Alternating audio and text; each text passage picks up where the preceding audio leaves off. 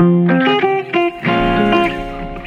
Ahora sí, 19 minutos pasaron de las 15 horas eh, y vamos a entrar en eh, la entrevista del día de la fecha. Les comentaba algo antes de irnos a la tanda. Eh, la invitada de hoy es Julia Epstein. Julia Epstein es la directora ejecutiva del INJUVE, del Instituto Nacional de Juventudes. Fue presidenta del Centro de Estudiantes del Nacional Buenos Aires. Por ahí la recuerden como la camada que en el acto de egreso aprovecharon para exponer a muchos docentes y autoridades que habían eh, realizado acoso eh, sexual o situaciones fuera de lugar, por ahí la ubiquen de esa camada, pero la verdad es que en este momento eh, le toca estar al frente del Instituto Nacional de Juventudes y acá me aclaran en la descripción que es hincha de boca también, así que es algo que lo tengo que aclarar. Es lo más relevante de toda la Claro, me sentía que si no lo decía faltaba algo. Sí, sí, gracias. Eh, me interesa arrancar por esto. Nosotros hablamos hace poco en Tecnópolis, pero. Mm, ¿Qué significa que te toque ser la directora ejecutiva del Instituto Nacional de Juventudes en este momento de la juventud? ¿No? Eh, digo, ¿qué significa para vos en lo personal y qué. Em, ¿Cómo viene siendo la experiencia? Eh, en lo personal complejo porque, digo, porque agarra como un momento esto que decís, eh, para hacerlo lo más clara posible, muy de mierda para, para pensar políticas de juventud, mucho más si no se piensa integralmente esa política de juventud. O sea, si la, la idea de proponer política pública recae en un instituto chico, digo, en, presupuesto y en el lugar del organigrama del Estado, y no en una decisión política tal vez de todas las áreas del Estado de, tomar esa perspectiva de juventud. Y que sí lo que siento que viene pasando hace mucho tiempo, que no, no, no es algo muy novedoso lo que digo, pero sí que hace muchos años que la política no da respuesta a problemas estructurales. Y cada generación que pasa, el piso de donde arranca cada vez es más bajo. Totalmente. Digo, si uno ve la generación de nuestros padres, el ejemplo de siempre, mis viejos se pudieron comprar una casa, mi generación no, ni siquiera lo piensa, ahora está luchando con contra poder pagar el alquiler. Entonces, como hace mucho tiempo que la política no resuelve, la capacidad de interpelar es como eh, difícil si no pensamos políticas masivas de nuevo y empezamos a pensar como con una idea más integral que que siempre se piensa como, bueno, las políticas de juventud escindidas de las del resto de, las políticas y es medio un, cuento eso, porque son bastante parecidos los problemas habitacionales, laborales. Y pienso también no solo desde eh, la perspectiva de la juventud, sino también de la relevancia que le dan a la voz, porque siento que ahí hay una, una una situación que, te debes haber enfrentado como presidenta del centro de estudiantes y que te debes enfrentar hoy también el, Instituto Nacional de Juventudes, que es que todo el mundo dice porque los jóvenes hay que escuchar a los jóvenes y después el joven habla y dicen, bueno, es un pendejo. Como, bueno, está bien.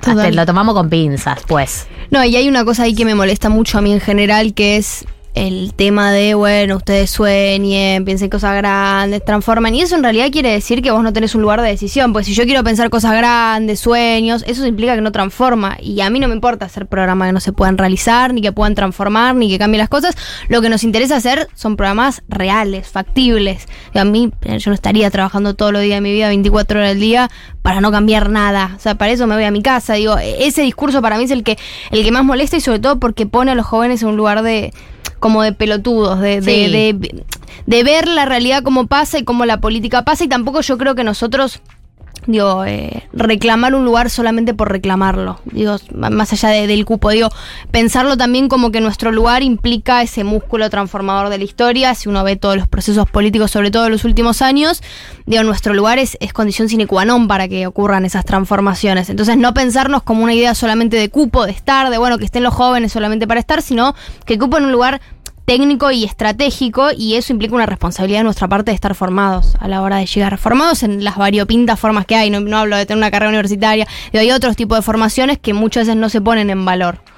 Juli, em, hay algo que se ve mucho en esta generación de cuadros políticos y técnicos tan jóvenes em, que un poco nacen al calor del kirchnerismo, ¿no? Se forman políticamente en el kirchnerismo, em, que es una generación que a priori eso viene como no a pedir permiso para participar de la discusión política, pero sí que encuentra un límite concreto en, en la gestión, ¿no? O sea, eh, hay algo que a pesar de lo que decís, ¿no? De decir, bueno, igual nosotros tenemos la capacidad que no nos traten de pelotudos, pero es verdad que la renovación generacional que implicaba este despertar político que vino a ofrecer Néstor y Cristina en algún punto, termina de no encontrar tanto lugar en la gestión.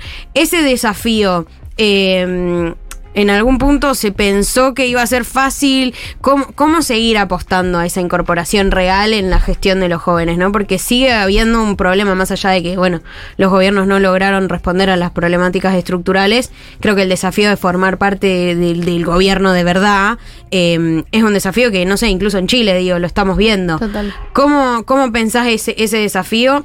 A, este plazo de que vienen las elecciones, digo, ¿no?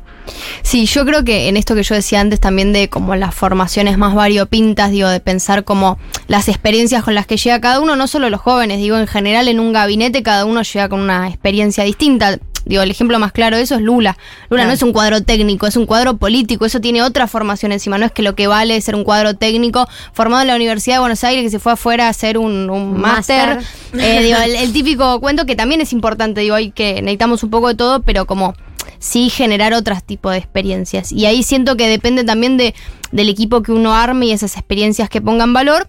Pero sí lo que creo es digo, cuando uno llega a la gestión del Estado, y creo que tiene que ver un poco con esta línea de sueñen, piensen cosas grandes, como que a la juventud como algo genérico. Ah, como si eh, casi la potencialidad de soñar fuese algo naif, Total. fuese algo ingenuo y fuese algo que con el paso del tiempo eh, te lo van a matar, como bueno, o vas a, vas a darte cuenta de que no era real, de que pues te, te, te topas con la realidad. Y uno encima entra en la estructura del Estado argentino que es muy cuadrada y es muy difícil y a mí por suerte me tocó conocerla tres años antes que yo trabajé en el Ministerio de Turismo y Deportes y, y, la, y la, conocía cuando, cuando, cuando llegué. Ahora, si a mí me hubiera tocado tener que ponerme a aprender cómo funcionaba la burocracia argentina en ese momento, eh, a mí me hubiera agarrado un patatús, porque digo, tiene una serie de, de, pasos, de estructura, de procedimientos, de gente, de tu capacidad de romper los huevos para que las cosas salgan, de la espalda política con la que cada uno llega.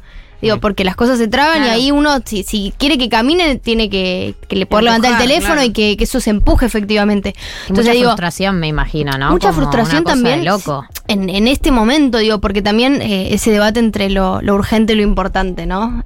Y sí, con el presupuesto que tenemos, nada va a ser transformador en términos de cambiar la realidad estructural de la Argentina y todo queda medio opacado por la inflación. Eso es, es una realidad que hay que decirlo. Digo que nosotros nos tenemos que hacer cargo y yo creo que en ese diálogo con los jóvenes, una cosa es eh, hacerse cargo de más de las cosas y no, no explicar y, por, y porque hay un momento de mucho enojo como saltearse por qué llegamos acá porque hay una cosa de, bueno, claro. dejen de justificar por qué llegamos acá, lo cual es entendible, no, de, no, no, tenemos que dejar de decir por qué llegamos acá, pero así hay otra, otra parte que queda un poco tapada por, por, el contexto económico, entonces nosotros encontramos la forma de, bueno, la feria IT en su momento fue un, un, una primera idea de entre lo urgente y lo importante. Digo, la formación de trabajo y rediscutir el trabajo del siglo XXI que se nos viene, marcado por la tecnología, es urgente y Totalmente. es necesaria a la vez.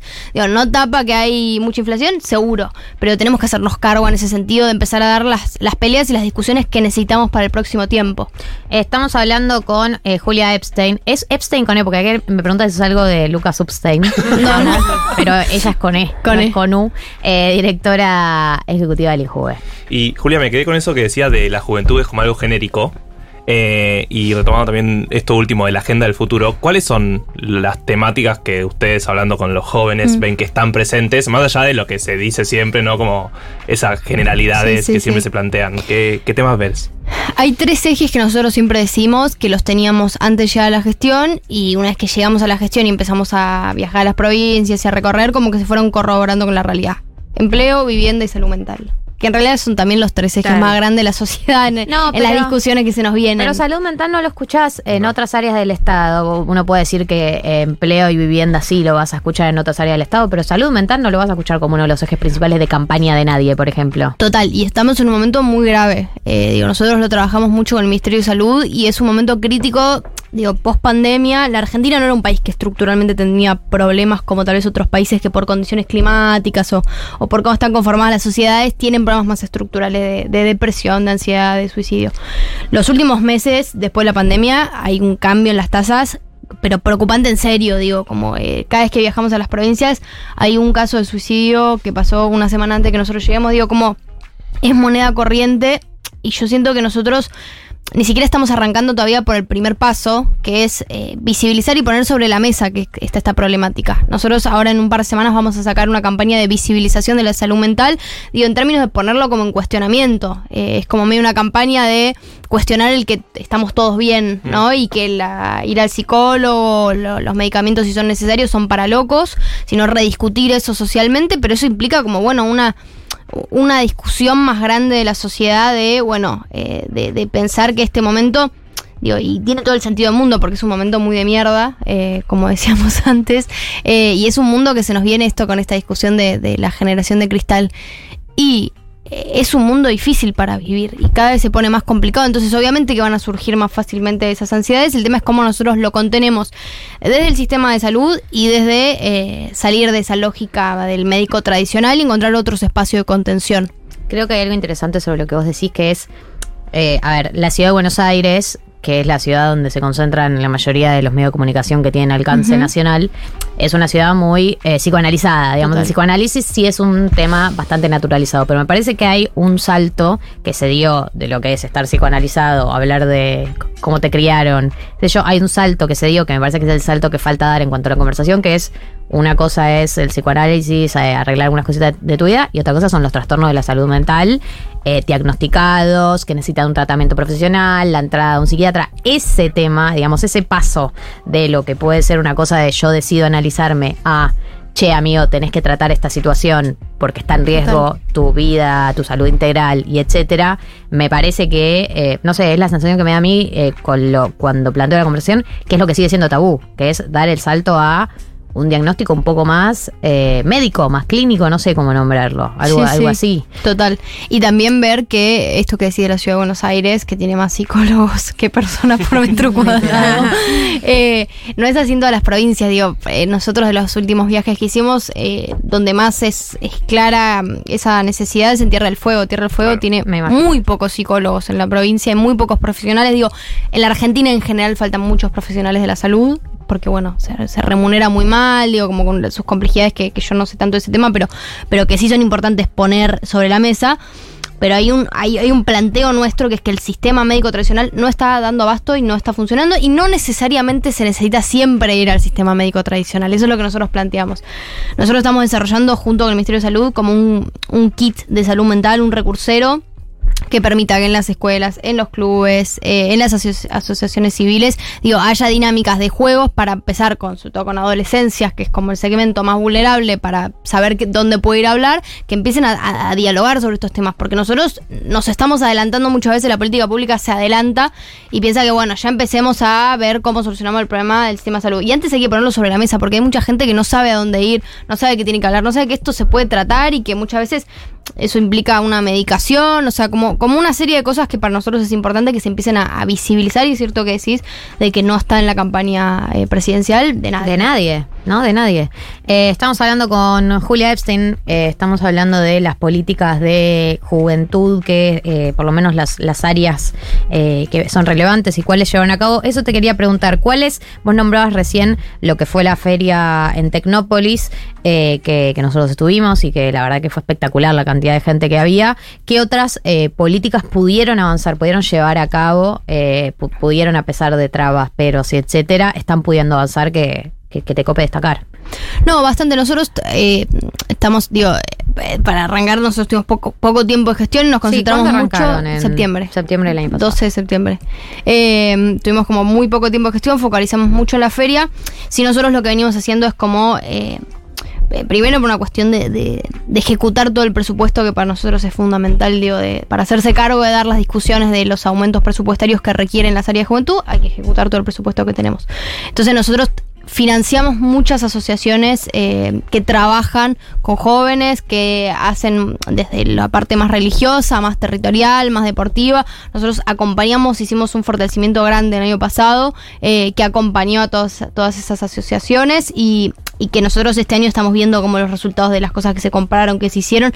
Y la verdad es que ha tenido un impacto muy grande en ese sentido para nosotros y sobre todo como ponerle, eh, poner en valor ese trabajo que se hace. Claro. sobre todo nosotros trabajamos bastante con con todo lo que son eh, asociaciones que trabajan a, chicos y chicas en consumo, eh, tanto articulado con el Cedronar, pero nosotros como en ese sentido agarramos como distintos bloques y empezamos a acompañar eh, para que puedan seguir sosteniendo ese trabajo que en estos contextos de crisis es mucho más difícil.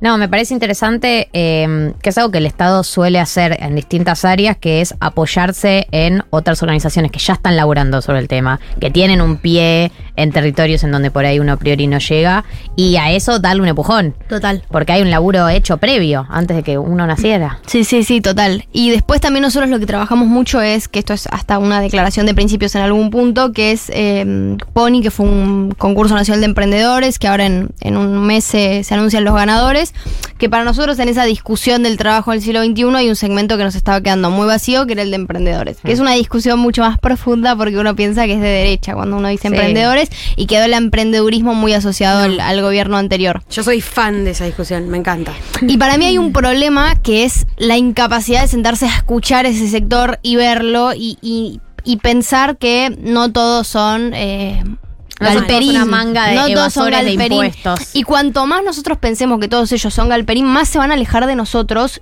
y menos van a creer que el Estado soluciona eh, o los acompaña en ese proceso. Digo, eh, el ejemplo más claro de eso, por ejemplo, es, es Tesla. Tesla arranca a raíz de un acompañamiento del Estado norteamericano. Digo, como en general todo emprendedor parte de un acompañamiento del Estado porque es muy difícil arrancar si no. Entonces yo creo que hay una discusión nuestra que todo el tiempo aleja ese sector, que, que tiene una definición eh, de, de- de vida en algún punto, que no quiere trabajar en relación de dependencia, quiere ser soberano de su tiempo, quiere, no sé, manejarse por sí solo, quiere ser su propio jefe y nosotros no estamos para juzgar desde la gestión pública si eso está bien o está mal. Hay que reconocer que existe, ¿no? Legislamos ni gobernamos para lo que queremos que exista, legislamos y gobernamos para lo que existe. Entonces, yo creo que en esa discusión el grueso de emprendedores en general son jóvenes, pues son, digo, hay una cosa de la juventud de más ganas de vivir. Sí, total. Por ahora, a chequear. Por ahora. Eh, pero digo, de, de- de más ganas, más entusiasmo, más proyección. eh, entonces, en ese sentido, como tenés más ganas de emprender, de agarrar algo nuevo, de. Total. No, y qué bien sentir eh, que. Digo, que como que también hay una narrativa con respecto a eso, a los emprendedores, de que el Estado va a ser una traba. Y qué lindo sería sentir eh, que es todo lo contrario. Qué lindo sería sentir que si yo soy una persona joven que emprende, hay canales. Hay canales para por lo menos ver de qué manera me pueden dar un empujón. Sí, hay un montón de áreas del Estado que es el problema que no, no trabajan manconu- eh, mancomunadamente. Digo, ese es el problema. Digo, hay una subsecretaría de desarrollo emprendedor en el Ministerio de Economía. O sea, que, que lo articulamos, hicimos el programa en conjunto y salió mucho mejor porque se potencia. Digo, además de, de la capacidad de nosotros. Eh, digo, por fuera de lo que pensemos del segmento emprendedor.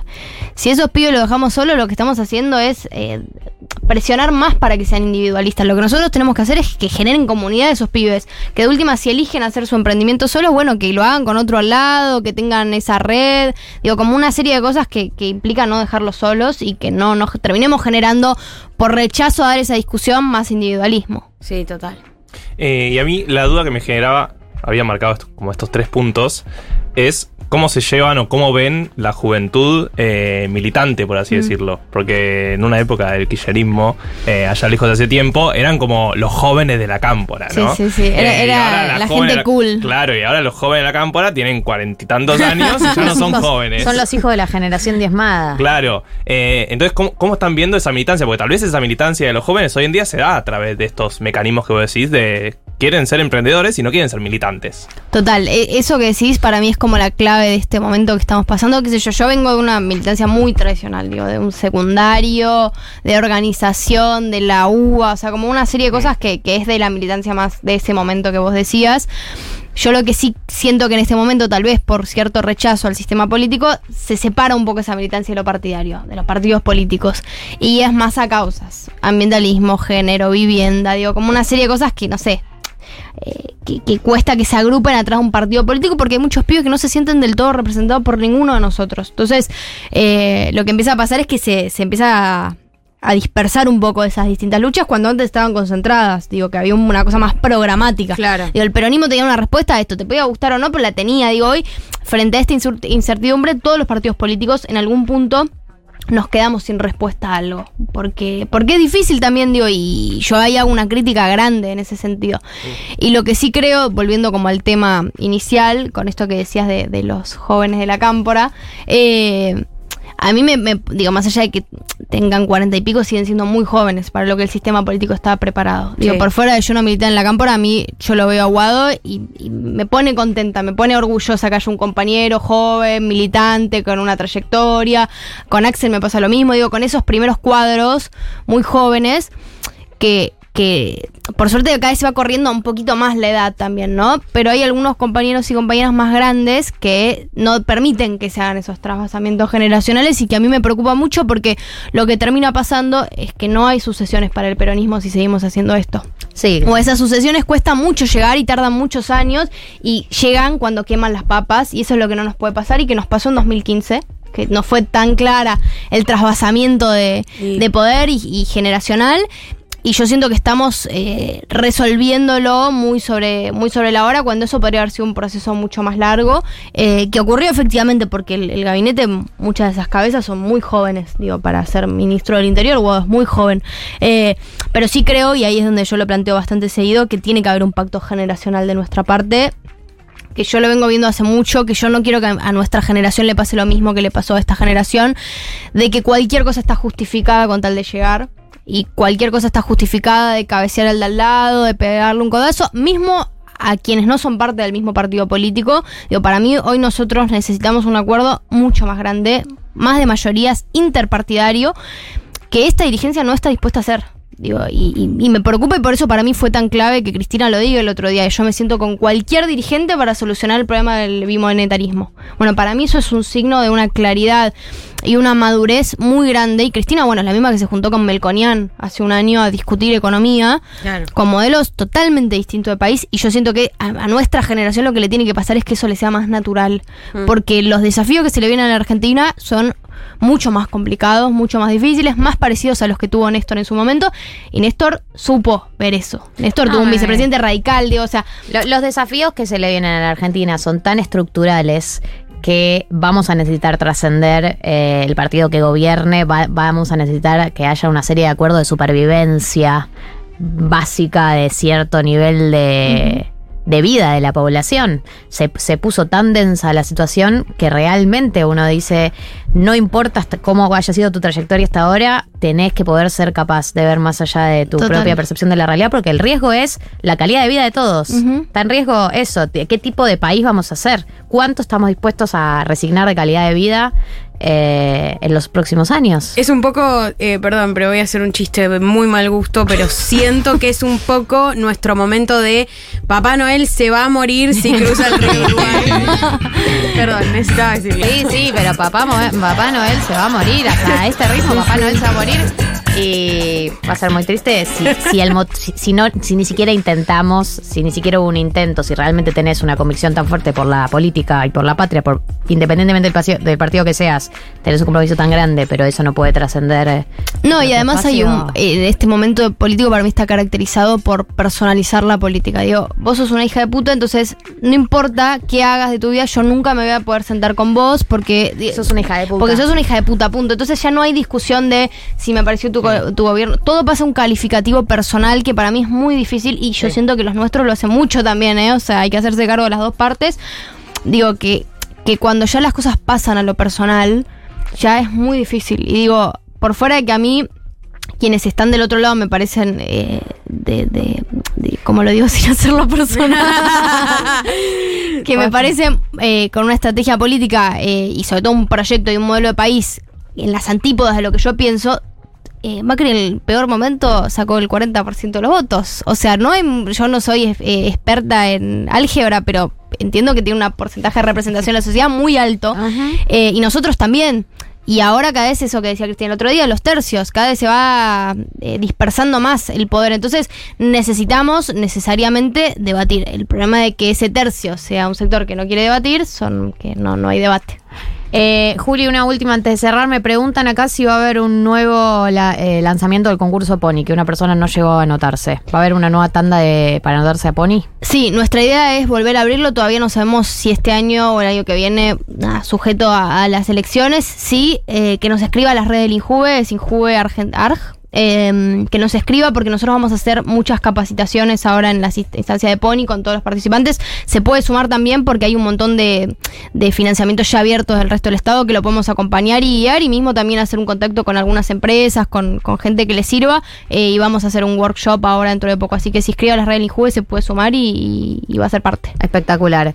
Es eh, Julia Epstein, es la directora ejecutiva del Instituto Nacional de Juventudes. Ha pasado por 1990. Gracias, Juli. Que tengas un gran fin de semana. Ahora sí es ustedes. Descansa.